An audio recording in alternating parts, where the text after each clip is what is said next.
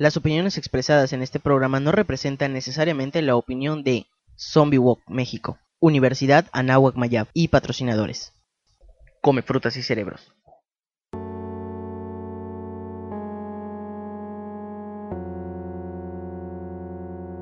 Radio Zombie Mérida.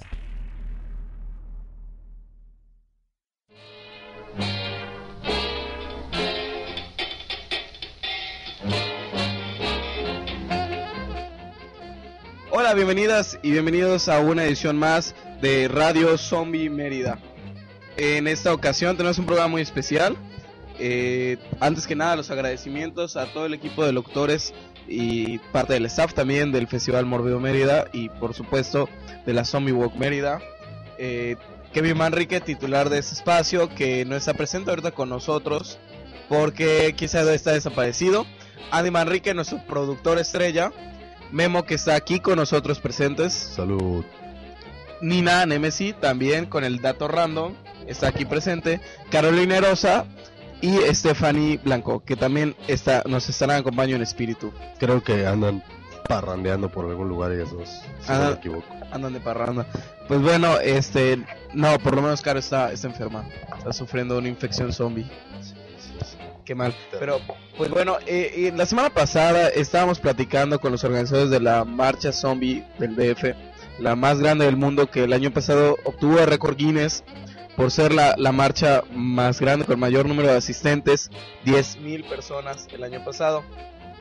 Y nos estaban comentando que esperaban 30.000 personas. La verdad, la verdad, no me lo creí. No pensé que fueran a ir 30.000 personas. Kevin dijo que sí, Kevin tenía más esperanza. Y qué grata sorpresa me llevé cuando me callaron la boca porque pues fueron 30.000 personas a la marcha. Y bueno, eh, está aquí con nosotros eh, la cabeza de este magno evento que es la Zombie World del DF de la Ciudad de México, la marcha zombie más grande del mundo. Nuestro amigo y compañero Chumoy Zombie Master. ¿Cómo estás, Chumoy? Saludos humanos, zombies infectados que sigan esta transmisión. Saludos Sergio, saludos a todos los zombies de Mérida. Sigo bastante contento, reanimado y muy cansado después de esta gran marcha. Yeah. pues, pues qué bueno, eh, de verdad que es, es cierto, este, debo de, debo de ser honesto, la verdad de ser honesto. No para decir cuando, cuando consigues un, un- un logro tan grande, este, felicidades a ti, a todo tu equipo de trabajo, a todos los zombies, a todos los... Eh, me gustaría que nos platicaras qué sentiste justo al momento de iniciar la marcha, justo cuando dijiste vamos a marchar zombies, ¿no? Y este y veías a miles, miles de personas ahí reclutadas, maquilladas y con Bueno. ganas de promover el espíritu zombie. ¿Cuál es el estruendo que hacen? Estruendo. No, fue, fue increíble. La verdad, teníamos días sin dormir.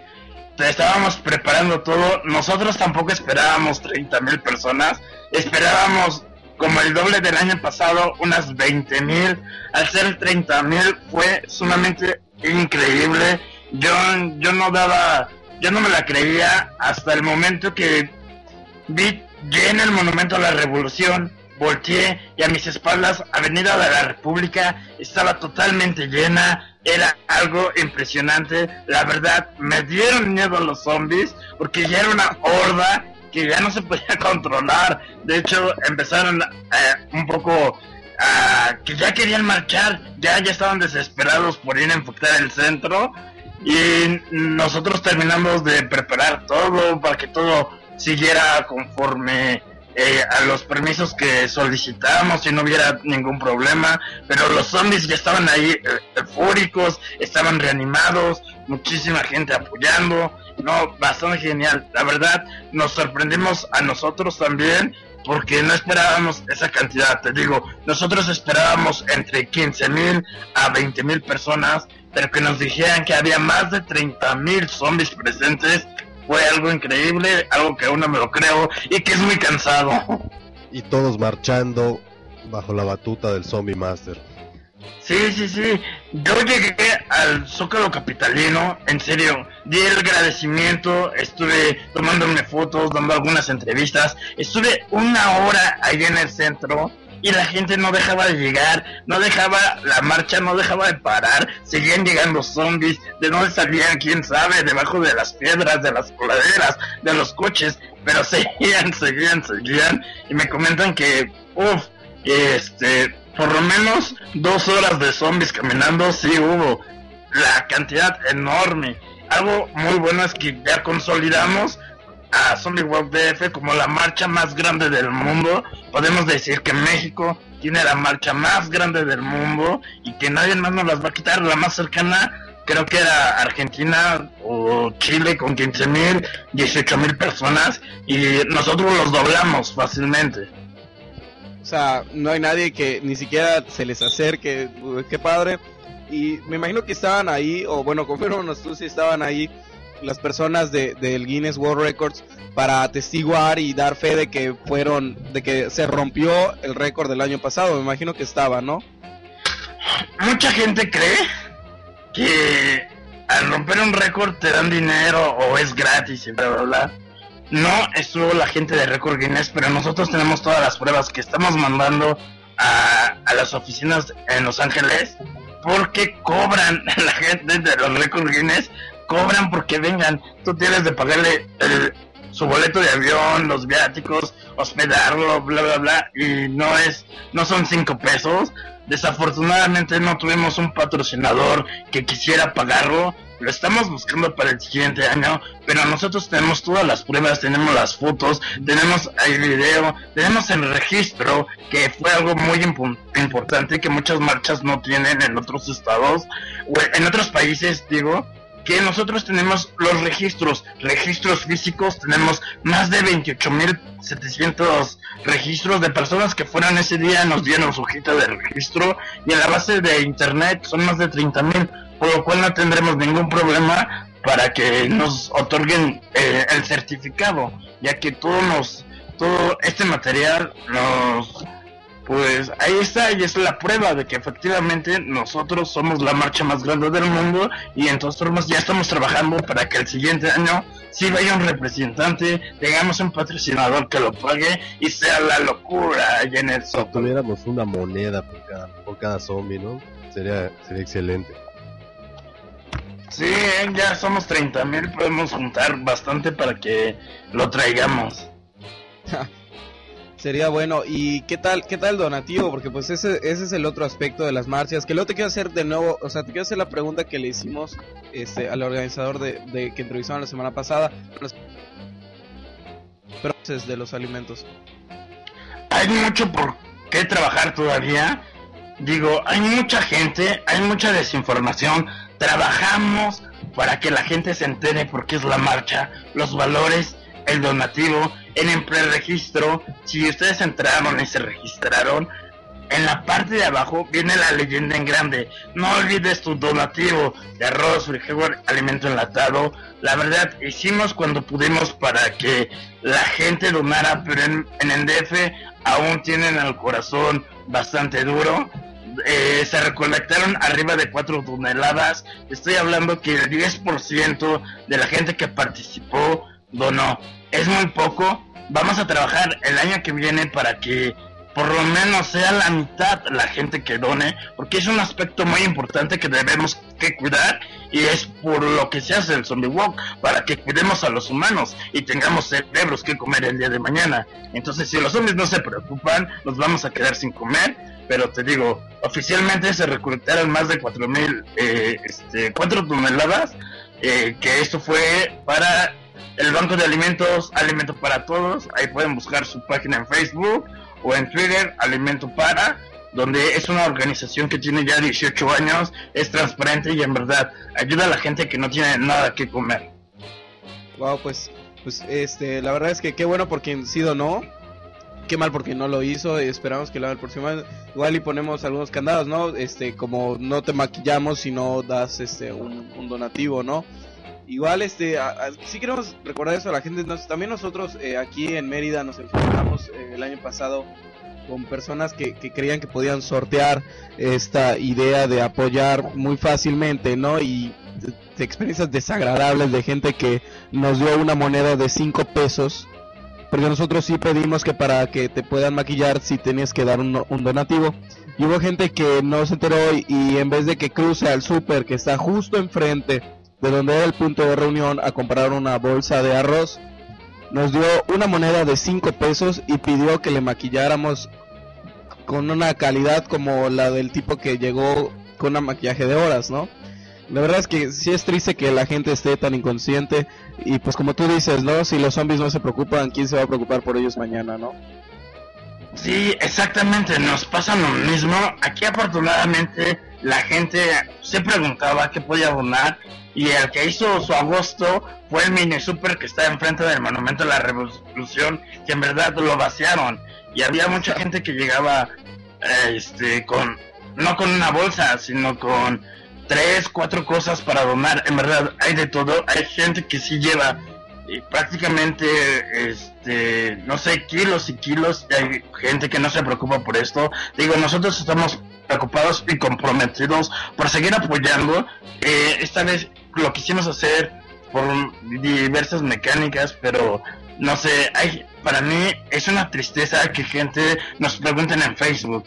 Es obligatorio el donativo es de oye eh, es por una causa social te estamos pidiendo donativo, es una ayuda que salga de tu corazón.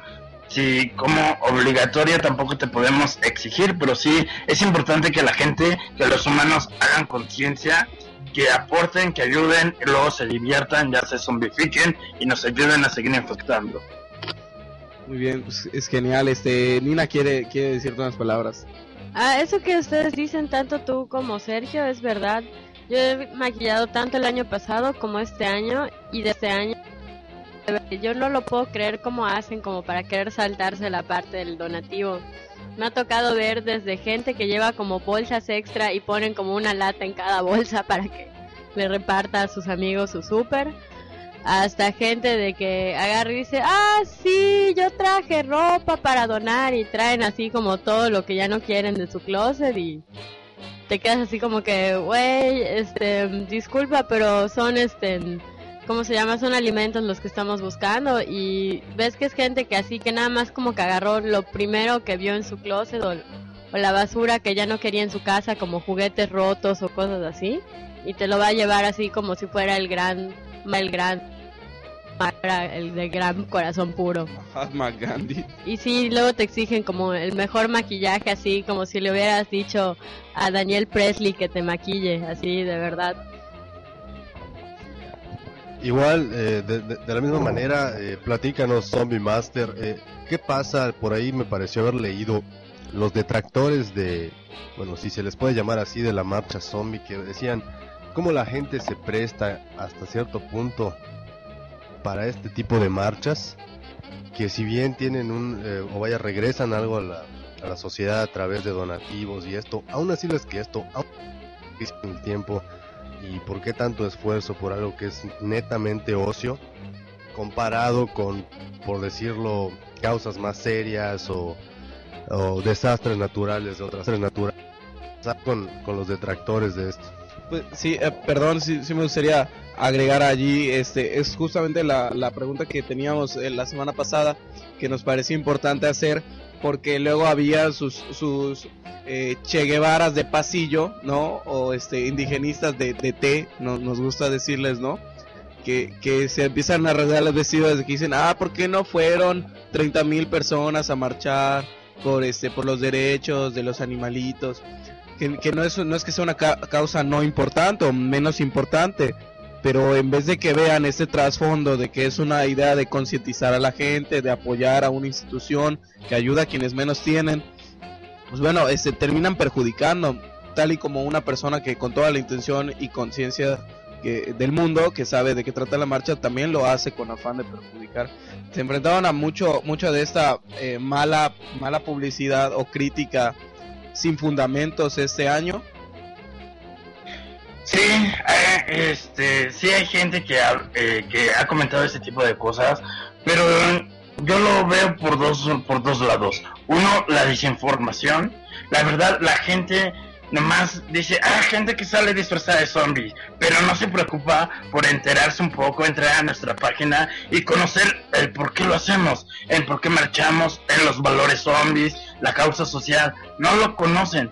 Y además, no es trabajo de un año, es trabajo de ya seis años seis años que nos ha costado a muchísima gente estar tocando puertas, estar batallando. Nosotros iniciamos en el 2007 y éramos menos de 50 personas. Eh, yo estoy a favor de todo movimiento que tenga, que le den beneficio a la sociedad, pero en verdad deben de ser constantes con sus movimientos, con lo que quieran hacer, porque no se les van a abrir las puertas de un día para el otro. Lo que está haciendo Zombie Walk DF y lo que están haciendo las demás Zombie Walk del país no es de un día para el otro. Hay todo un proceso, hay mucho trabajo de meses, incluso años para llegar a los resultados de hoy en día. Y si hoy somos más de 30.000 zombies, es porque son seis años que hemos ido creciendo poco a poco y la gente se va interesando, se va comprometiendo y se va infectando de estos valores. No son seis, son, no son 30 mil personas que de un día para el otro dijeron, ah, vamos a salir a la calle y a hacer zombies. Son gente que poco a poco se ha ido interesando y se ha sumado y se ha, simpatizado por la causa y está ahí con nosotros actualmente. Perfecto, y pues bueno, ya para finalizar esta entrevista, este, pues ya es un sexenio zombie, un sexenio que la marcha zombie este, estuvo, tuvo como sede el DF ¿Cuál es el plan para el próximo año para iniciar la siguiente gestión administrativa sexenal de la Zombie World DF? Ah, la verdad, e, esta Zombie World nos costó mucho por el cambio de, de gobierno, pero esperamos muchísimo más para la siguiente esperamos ya tener un patrocinador que nos traiga de Guinness para que le demos este plus. Estamos trabajando en dos, tres proyectos nuevos. Ya les estaremos comentando. Uno incluye a, a todo México para, para seguir infectando a lo largo del año.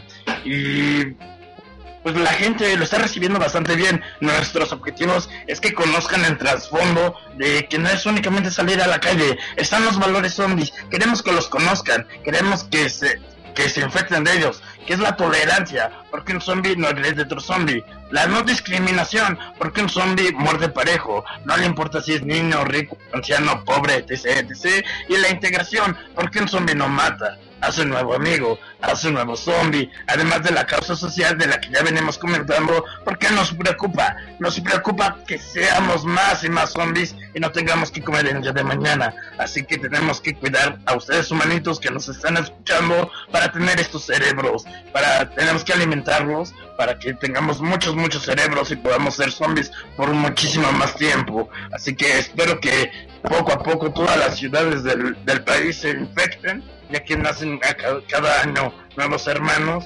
para que México sea la capitán zombie del mundo.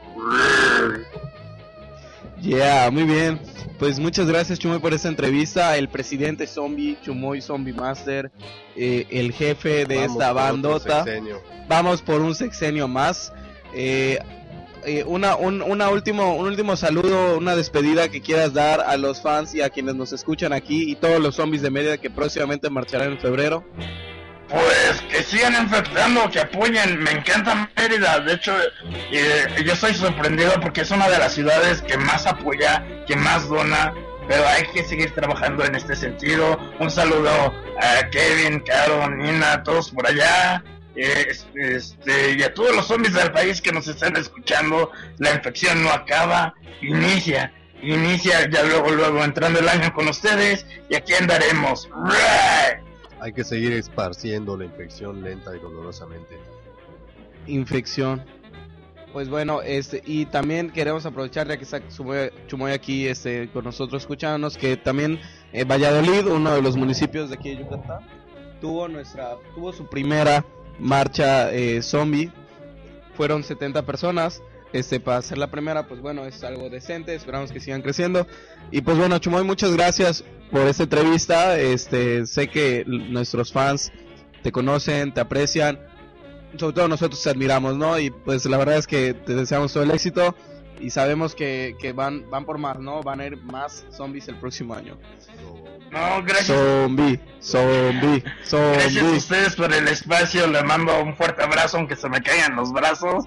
Y sí, aquí seguiremos infectando brains.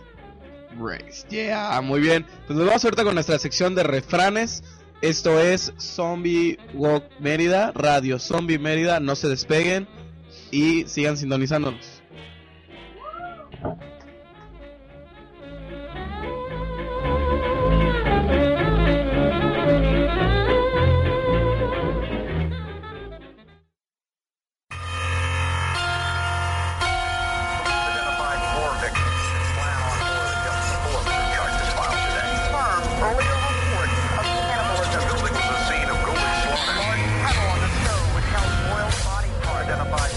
Dichos y refranes, sino ecos inmortales que nos cuentan de su pasado a través de la gran tradición oral.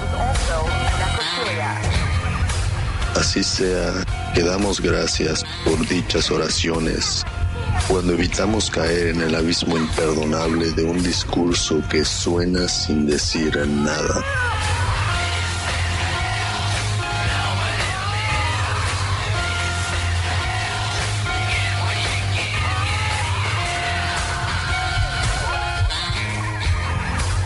Primer dicho zombie. Quien a muchos cadáveres empata, siempre su propia atrocidad y creación lo asfixia y lo mata.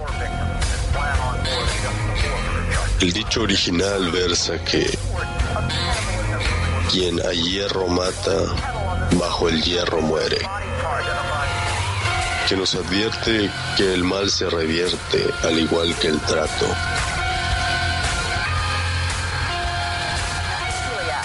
Acto seguido, segundo dicho zombie.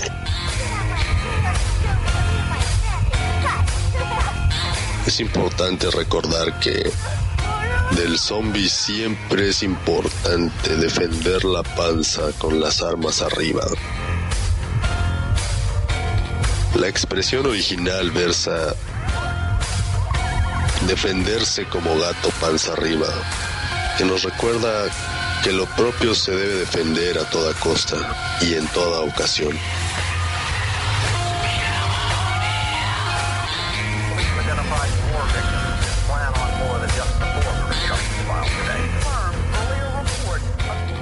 Y así pues, finalizamos diciendo simplemente, los hombres no son nada. Los zombies lo son todo.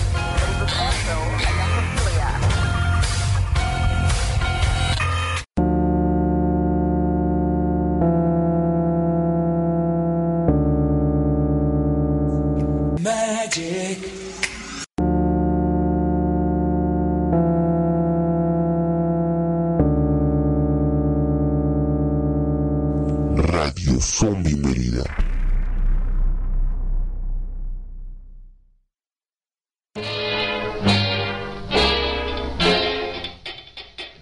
Stanley Kubrick no tardó en darse cuenta de que somos capaces de los actos más bondadosos y los más perversos. El problema es que a menudo, cuando nos interesa, no distinguimos entre unos y otros. Este se convertiría en uno de sus temas recurrentes, un leitmotiv que repetiría en todas sus películas, el bien y el mal, el amor y el odio, el sexo y la violencia, el deseo y el miedo, la fidelidad y la traición. Los protagonistas de todas sus cintas mantienen una lucha interior con estas fuerzas, mientras las circunstancias exteriores, una guerra, un romance o un crimen, sirven para subrayar el conflicto ante los espectadores. Esa es la introducción en un ensayo sobre el tema que nos acompete el día de hoy, que es Stanley Kubrick, uno de los más importantes, más enigmáticos, con mayor número de fanáticos, directores de cine de todos los tiempos. Sin duda, uno de los mejores también, eh, que con tan pocas películas logró las este, tantos aspectos técnicos y narrativos del cine, una versatilidad genérica increíble y que bueno, este personalmente su, su servidor y su locutor es gran fan de su obra y pues bueno vamos a estar platicando sobre ella, platicando sobre Radio Zombie Mérida.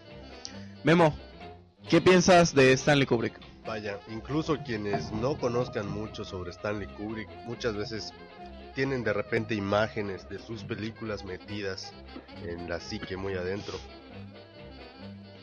Sí, claro, este sin duda es uno de los eh, de los cineastas cuyas obras han pasado a la, a la historia, ¿no? Han pasado a la historia, al colectivo y están en la cultura popular. Eh, quisiera empezar rápidamente con unos datos biográficos. Stanley Kubrick nació el 28 de julio de 1928 en Manhattan, en Nueva York. Hacia 1944 empieza a colaborar como fotógrafo en un periódico escolar y en 1945, el 26 de junio, empieza su carrera en el medio artístico como fotógrafo para una revista llamada Look, revista llamada una fotografía por 25 dólares, una fotografía muy particular en la que aparece un hombre triste eh, con, con, imágenes eh, de guerra y que bueno eh, catapulta su carrera. Y creo que Stanley Kubrick sin duda siempre siempre estuvo al tanto y pegado a este lado fotográfico sin duda sus películas reflejan que no solo era el director de fotografía con los créditos sino que era él quien creaba estas obras. Y Stanley Kubrick siempre fue, fue un genio en ese sentido no fue uno de los directores más versátiles en el sentido de que podía trabajar también con actores con actrices con directores de fotografía, con vestuario, hacer el guion, la producción, la edición, el montaje, eh, la campaña publicitaria incluso, sin duda, este, muy similar a Charles Chaplin, por ejemplo, a Woody Allen en algunos sentidos, con muchísimas menos películas, que eso también es algo que se refleja mucho en su carrera. Nada, este, ¿nos quieres comentar algo?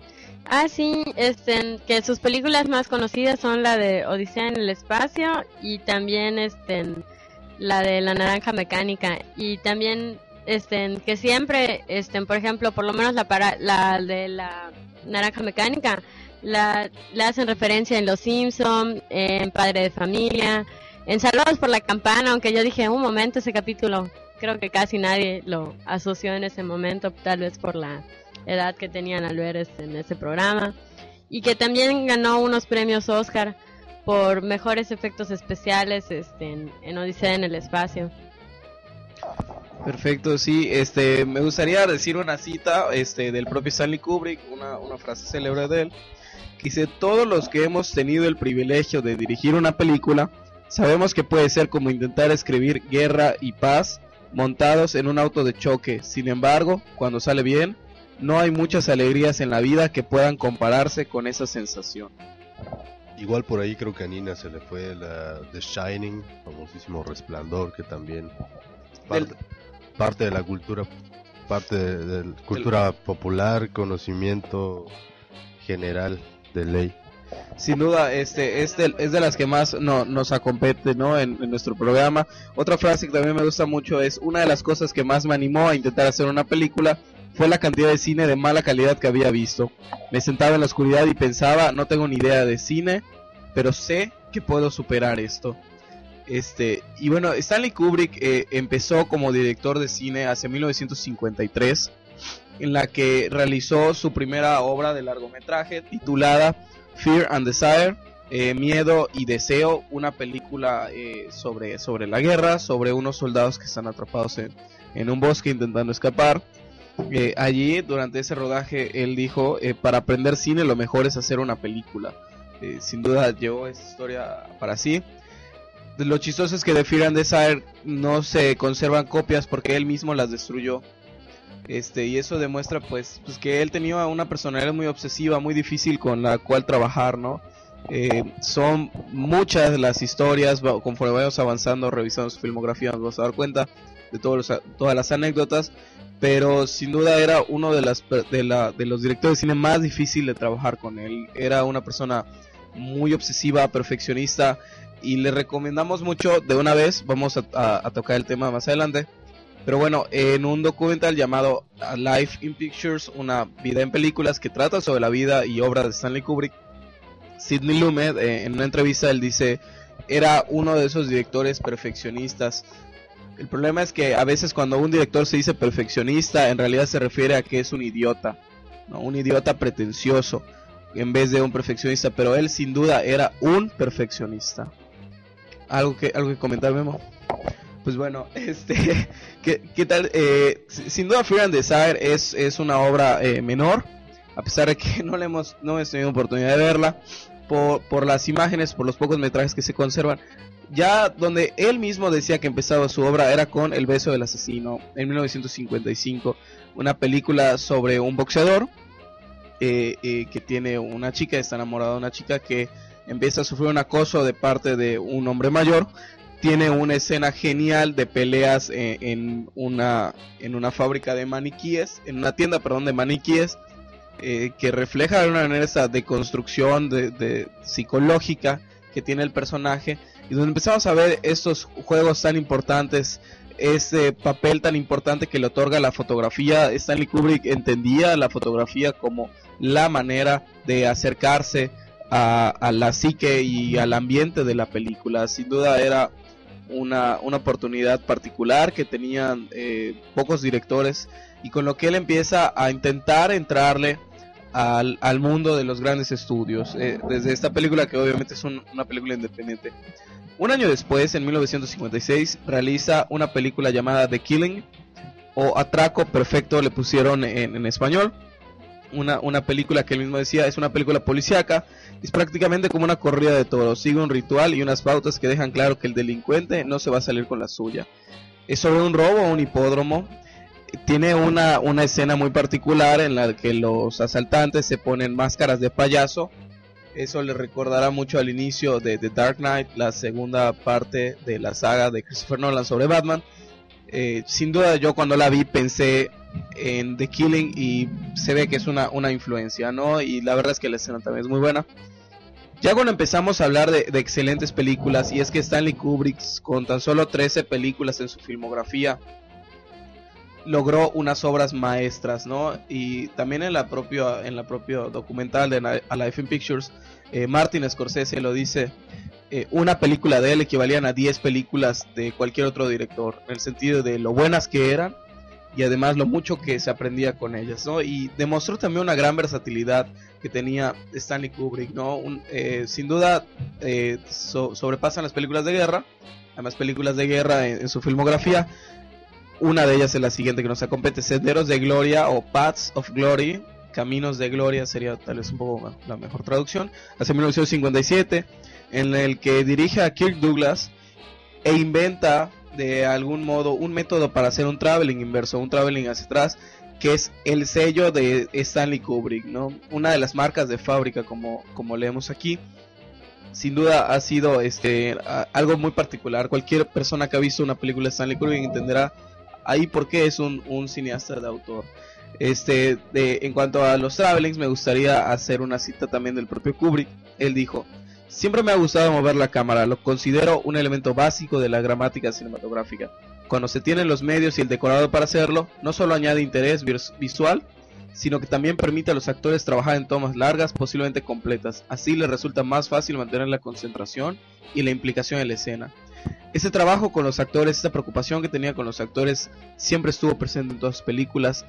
Y bueno, antes ya de irnos a, nuestra primera pausa, eh, vale la pena entrarle a Espartaco que es su primera película color, su primera película en grandes estudios y que sí es importante resaltar eh, acá eh, eso es un punto de quiebre en varios sentidos en Stanley Kubrick, no solamente porque es la primera película en la que experimenta color, sino el hecho de que sea con grandes estudios es muy importante. Él no había trabajado nunca en los estudios, eh, le estaban confiando una producción medianamente grande, había demostrado que sería capaz de resolverla, pero bueno, él mismo tampoco se sentía tan seguro. Y el actor quien él veía como su subordinado en el set, era a la vez el productor de la película, ¿no? Kirk Douglas.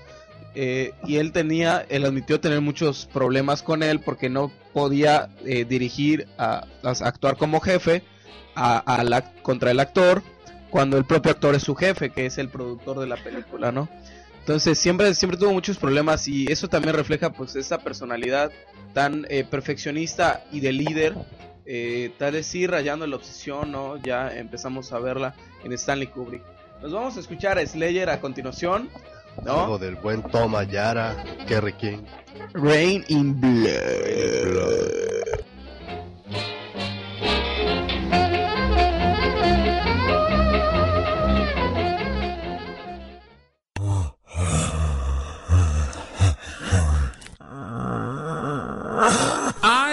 Ya se escaparon los zombies. Ponles música para que se calmen.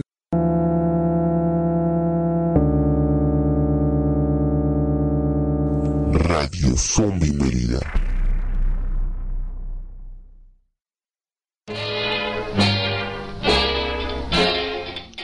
Hola, pues bueno, de regreso acá eh, con nuestro programa sobre Stanley Kubrick.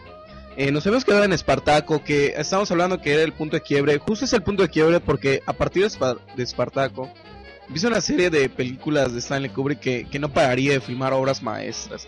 Le Y- dicen su, su maduración realmente, ¿no? Sí, Etapa de maduración. Claro, y además es este la manera en la que demuestra su versatilidad genérica, ¿no? Esas películas son muy distintas entre sí en cuanto a géneros y a la vez esto es lo padre porque instaura las mejores películas.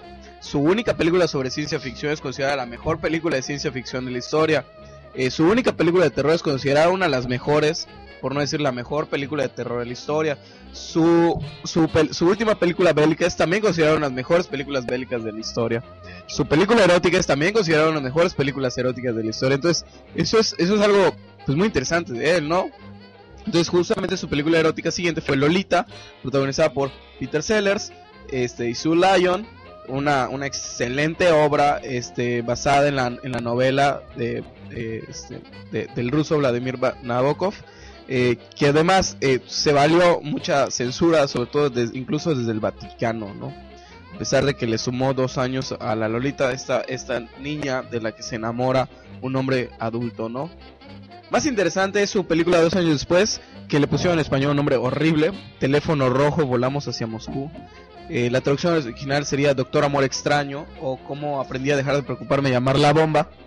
Una excelente película en blanco y negro, eh, Lolita también dice en blanco y negro, regresó al blanco y negro. Una comedia negra sobre la guerra, sobre, las preocupaciones de la guerra atómica y cuyo, cuyas tomas finales, unas bombas atómicas cayeron sobre la Tierra junto con una canción de vals muy, muy feliz, eh, tienen una, un aire de ironía muy, muy padre ahí, ¿no? Este, creo que vale bastante la pena checar, ¿no? regresa al blanco y negro después. Por- ¿Por qué, por qué regresará? Este, no le, no le convencía mucho el color. No le convenció, realmente rodó Spartacus en color porque fue eh, decisión de la productora. requisito para ¿No? hacerla. ¿no? Exactamente. Eh, sí, sí quiso, sí quiso regresar. Sin embargo, ya fue su última película en blanco y negro, justamente eh, Doctor Strangelove. En el 68, cuatro años después, hace la que se considera su obra maestra, sin dudas, de sus películas más maduras. Eh, 2001, Odisea del Espacio. Creo que no necesita presentación, creo que es una película excelentísima. Eh, es una película difícil de acceder, ¿sí?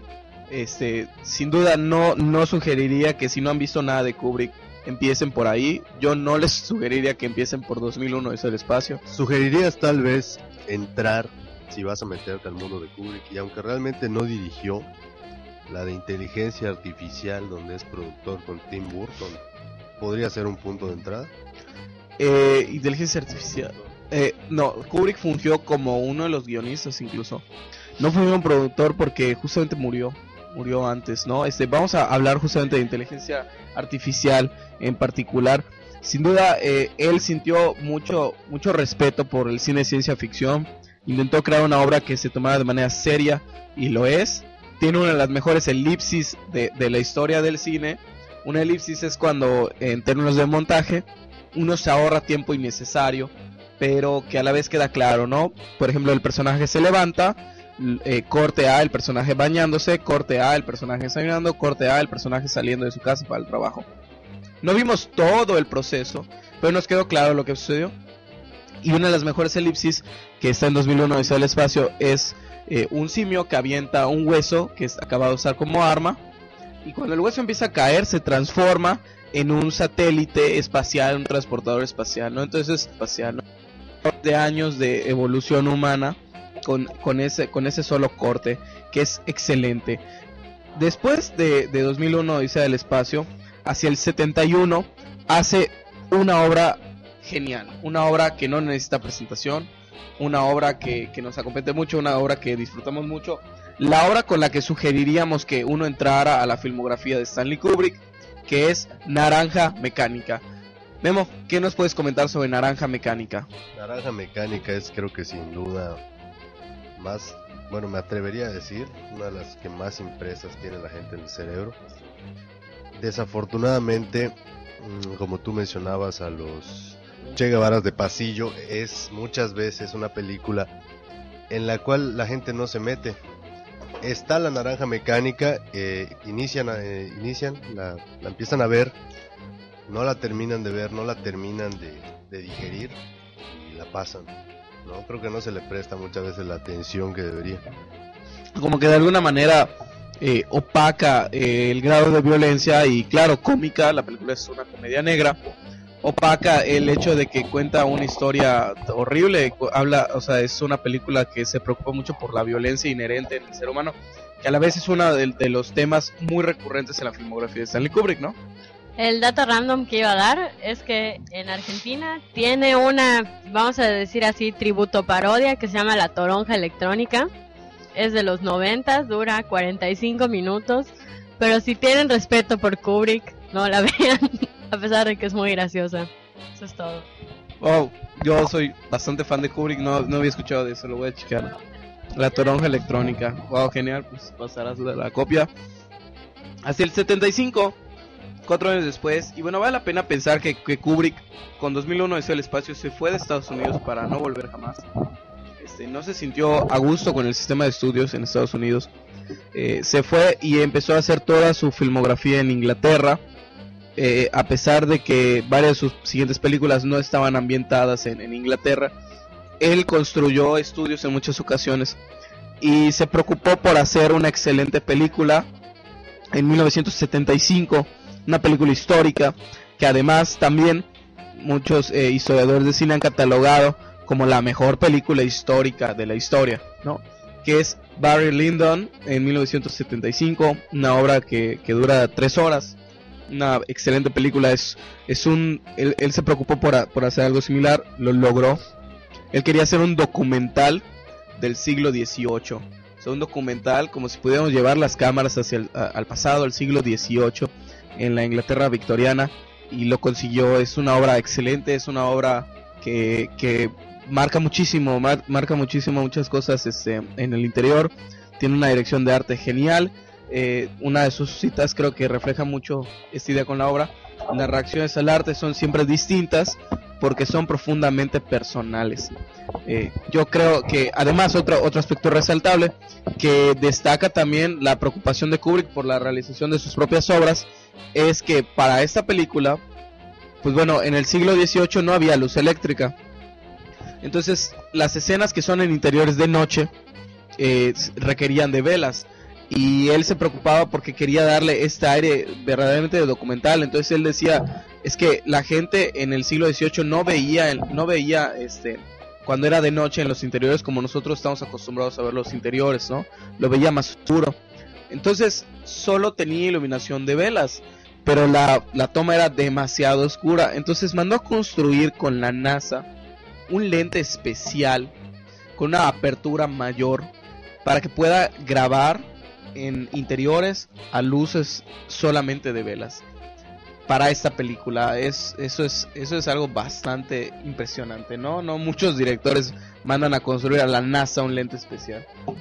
El dato random que iba a decir es que a partir de esta película, la sección de emblemas y monumentos de el Reino Unido fue que se empezó a fijar este, en lugares este, como patrimonio histórico nacional, lugares que no se habían fijado porque eran propiedades particulares o estaban como en shires o pueblería o pueblerías como se diría acá, que son como lo más este cercano a la campiña que hay.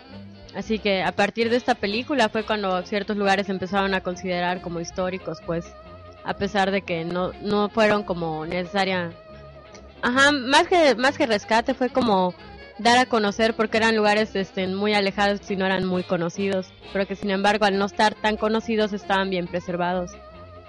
Pues bueno, eso es, algo importante, ¿no? Eso destaca también la, importancia que se le da a esta película. Este, nuestra siguiente obra es The Shining, ¿no? El Resplandor, 1980, que esta nos, nos acopeta bastante bien porque es su obra de terror, considerada una de las mejores películas de terror de la historia, eh, protagonizada por Jack Nicholson, basada en la novela de Stephen King y, dirigida por el propio Stanley Kubrick. Creo que es una película que no necesita presentación. Si alguien eh, no la ha visto, de lo que nos escucha, pues, pues nos está perdiendo la mitad de su vida ahora mismo. Se tiene que verla. Es una excelente obra. Memo, eh, ¿alguna opinión en particular sobre El Resplandor? Bueno, en lo personal, el, todo el concepto de, lo que debería ser The Shining, concepto que en algún momento el actor, el, el este, se pone a describirle, a mí en lo personal me dejó bastante. ¿Por qué? Porque ya empieza a tocar o tal vez raya en una serie de aspectos que me agradan bastante, el punto de la metafísica, la energía y todo eso. Claro que eso fue después de haberlo visto, pero pero creo que vale la pena destacar eso, ¿no? Sí, sin duda. Eh, había mencionado también antes eh, El Resplandor, cuando estábamos hablando de la tecnología en el cine. Eh, gracias a esta película se perfeccionó y se popularizó el uso del Steadicam, que es este, este arnés que, que se coloca en los camarógrafos, con el que pueden mover eh, muy libremente la cámara, manteniendo una estabilidad eh, envidiable.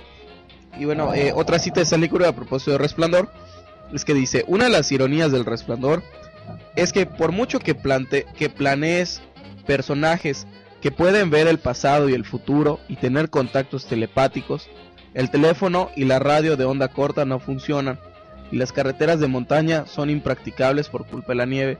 La imposibilidad de comunicarse es un tema recurrente en muchas de mis películas. Lo vemos si no, estos personajes eh, protagonistas de las películas de Stanley Kubrick se meten eh, en un mundo del que no quieren salir. Y creo que en el resplandor cada uno de los personajes principales lo hace, ¿no? Eh, a través de este desarrollo de, de- de el resplandor, ¿no? De lo que el niño y Dick Halloran tienen. Y tiene una de las escenas más memorables de la historia del cine, que es justamente el hachazo en la puerta y la cara de Jack Nicholson a través de la puerta. Eh, y bueno, entre otras eh, escenas de terror que han pasado a la historia. Creo que hasta en la película de Nemo hay una parodia de eso. Sí, bueno, eh, en, en, en donde no hay una parodia de esa escena, ¿no? Eh, las dos niñas gemelas al final del pasillo, el triciclo por el pasillo.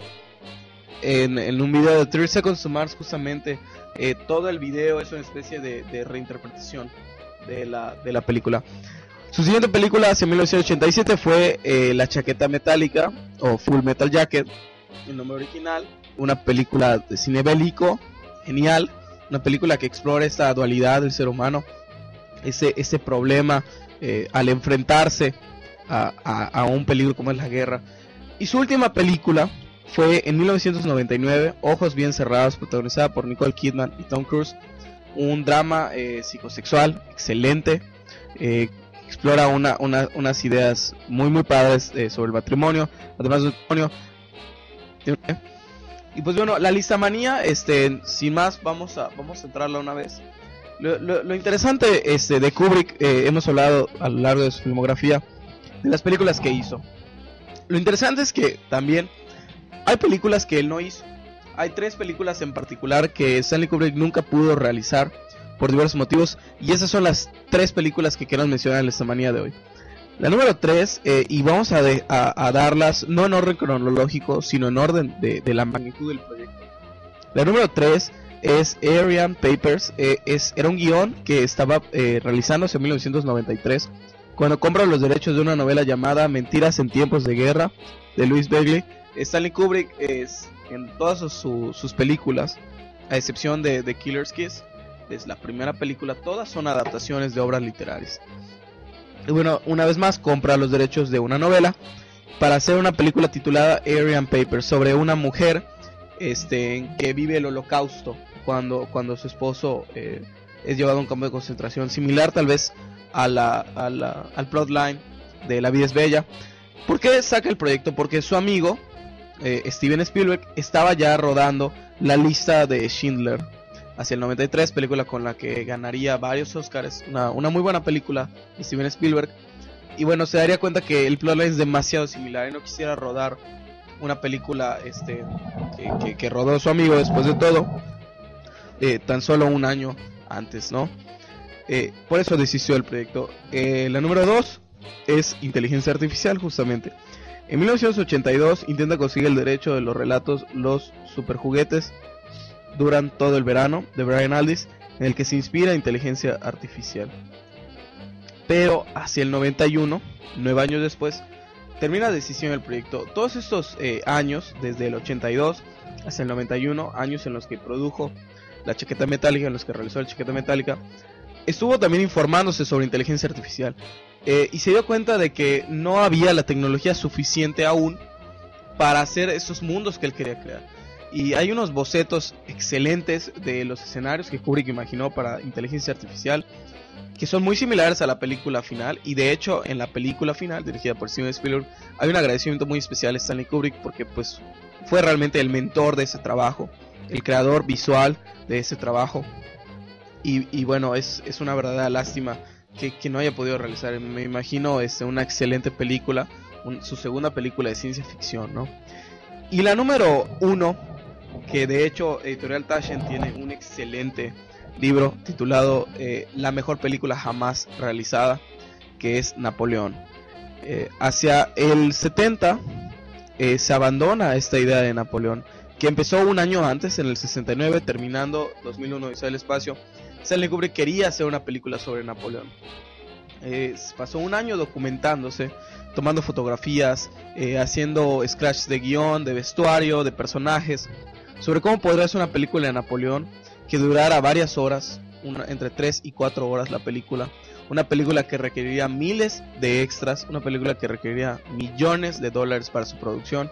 Se dio cuenta que era un proyecto tan grande que ni el propio Kubrick eh, se sintió preparado para, para trabajar con él, además de que bastante imposible de realizar, y tuvo que abandonar Napoleón, se tuvo que conformar con Barry Lyndon, que no deja de ser una excelentísima película, pero bueno, es justamente eso, la mejor película jamás realizada, una película que a todo el mundo nos habría encantado de ver y, y no sé, no sé qué, no sé qué giro le hubiera dado a su carrera.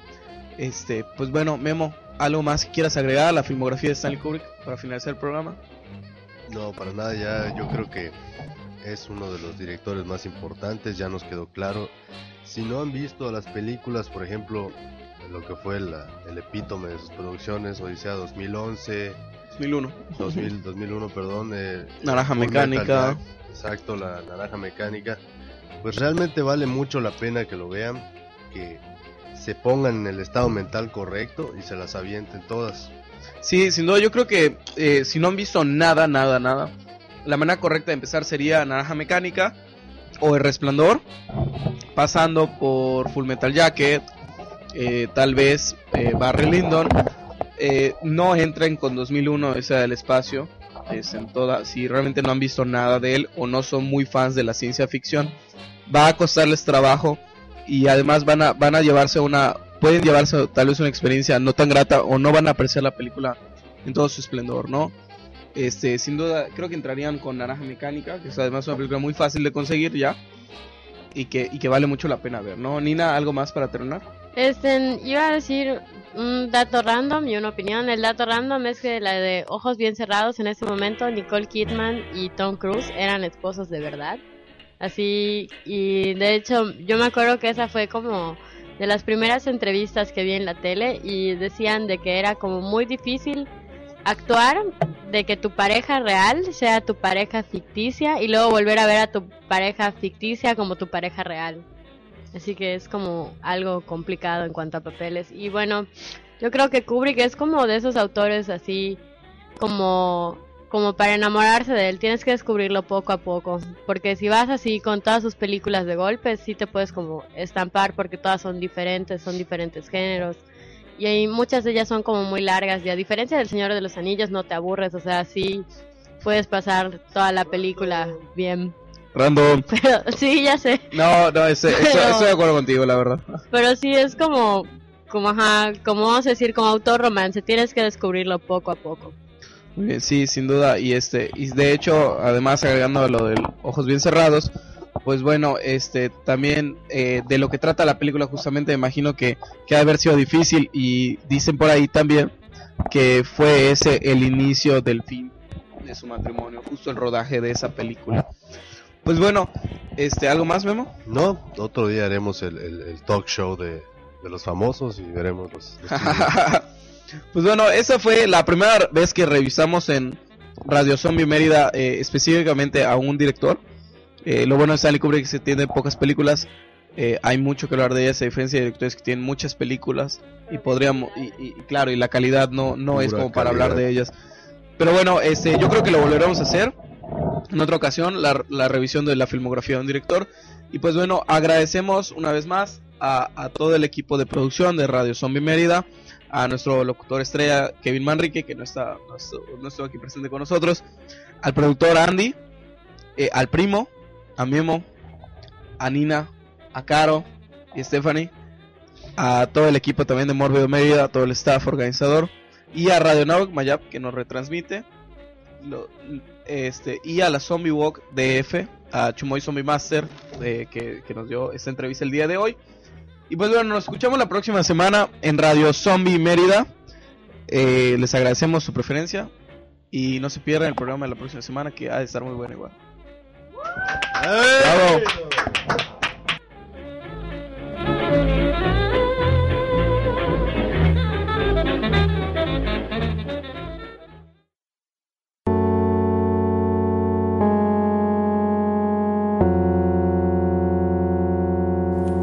Radio Zombie Mérida.